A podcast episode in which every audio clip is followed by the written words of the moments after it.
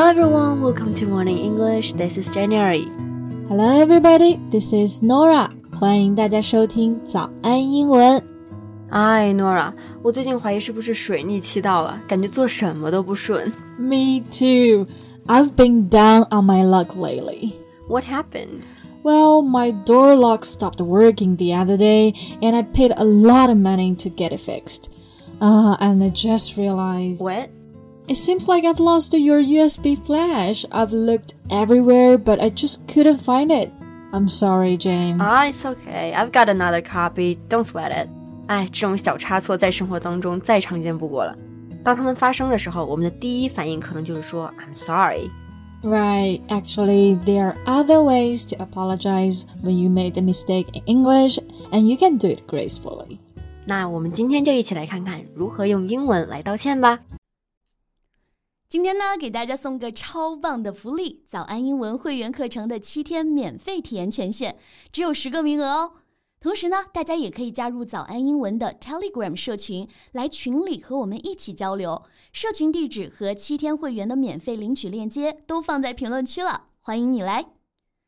So it surely feels uncomfortable when making a mistake, right? Mm-hmm. And that's why we need to remember that everyone makes a mistake. Exactly, it's so true. And that's why it's a very common saying in English. Everyone makes a mistake. 对，那我们在生活当中有一些小失误或者犯了错，we might start to feel worried or even panic. So what should we say to smooth things over and move forward? I think firstly we should admit mistake. 就是首先要先认错嘛。 Yeah, it sounds easy, but I guess it's probably the hardest part. 对，毕竟没有人喜欢主动去承认自己做错了。 However, if we don't deal with it now, but try to hide it or cover it up, it usually leads to much bigger problems. Exactly. So the good thing is that mistakes are so common that we have many words for them and will be useful in admitting it. So, what's the most common one? Well, you can just say, I've made a mistake. Mistake 就是错误的意思。 犯错误呢，用的就是动词 make。 Right. 不过我们要注意，因为犯错的动作是发生在过去，但是它带来的影响仍在持续当中，所以啊，我们在这里要用过去完成时。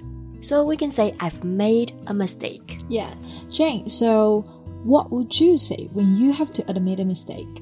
我记得我之前就有把日期弄错的情况。When things like this happen, I usually say I've messed up. Mess 这个单词代表的是混乱、乱七八糟，so mess up 也就是说把某件事情弄砸了。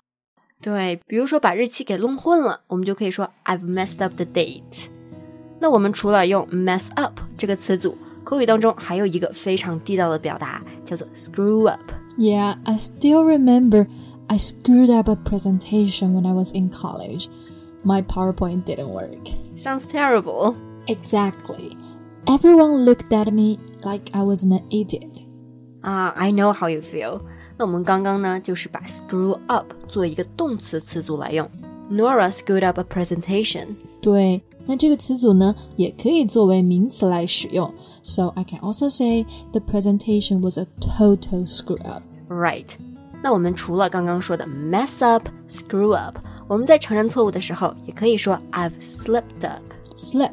这个单词呢，本意是滑倒、失足的意思。Slip up 也就是指犯了小错误，to make a mistake or a blunder. Blunder? This is a new word. Yeah, we can also use this word to admit a mistake. So we can say, I've made a blunder.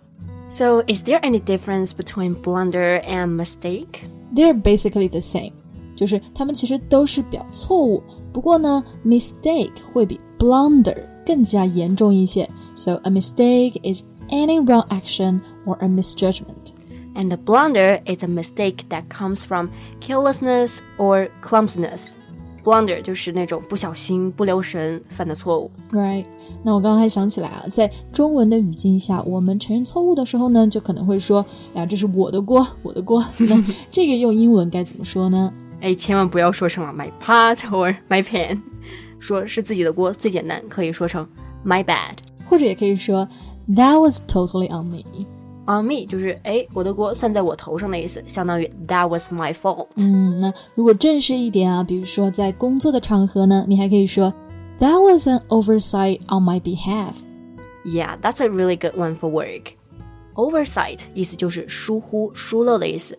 So now you've recognized you've made a mistake and you've admitted it. And the mature thing to do next is to apologize. 是的，不过在生活当中啊，我们一犯错，当然第一句话、第一反应肯定还是用的最多的 "I'm sorry." Yes, and of course you could say I'm sorry, but we have many more options to apologize in English. 比如说，你可以去加入一些语气词，去表示你这个道歉的程度。For example, I'm truly sorry. I'm really sorry about that. Yeah, or you can say I'm genuinely sorry. I'm terribly sorry. Or I'm awfully sorry. 对，像我们刚刚加的这一些副词，truly, really, genuinely, awfully，这些都是口语当中非常好的加重语气的词。对，当然在说的时候呢，要注意一点，就是把这些词拖长来加重强调，这样的话呢，听起来就会显得非常的真诚。Yeah, we could stress these words by saying them louder, clearer, and really stretch and lengthen the vowel sound to show some additional emotion. 嗯，那这有没有不包括 sorry 的其他的道歉的方式呢？Of course, we can say, I hope that you can accept my apology, or please accept my sincerest apologies. Apology 就是道歉的名词形式啊，那 accept 就是接受，所以在这里呢是希望对方接受自己的道歉。 对，那有的时候道歉也会表达自己，哎，非常后悔这样的意思。So if you want to express some regret, you can use I shouldn't have. I shouldn't have 就是我不应该这样子做。For example, I'm so sorry. I shouldn't have touched your things without your permission. 那这句话的意思就是说我感到非常抱歉，我不应该没有你的允许就动你的东西的。and if you feel like saying I shouldn't have isn't enough, then you can just say I deeply regret. For example, I deeply regret telling you to back off when you came over to help. Right，那刚刚这句话的意思呢，就是说我感到非常后悔，刚刚你想要帮我的时候呢，我却让你走开了。是的，那道歉同时呢，也是要请求对方原谅嘛，嗯、所以我们也可以加上一句 I hope you can forgive me or I hope I can be forgiven。是的。 那我们今天刚刚聊到的啊，就是怎样在犯了错之后好好的认错。That's all for today's podcast. This is Nora. Thanks for listening. This is Jen. See you next time. Bye. 今天的节目就到这里了，大家别忘了去评论区领取我们的福利——早安英文会员课程的七天免费试听名额，只有十个，先到先得。最后，大家如果想加入我们的听众群，也可以在评论区置顶找到我们的 Telegram 社群地址。欢迎你来玩。This podcast is from Morning English。学口语就来早安英文。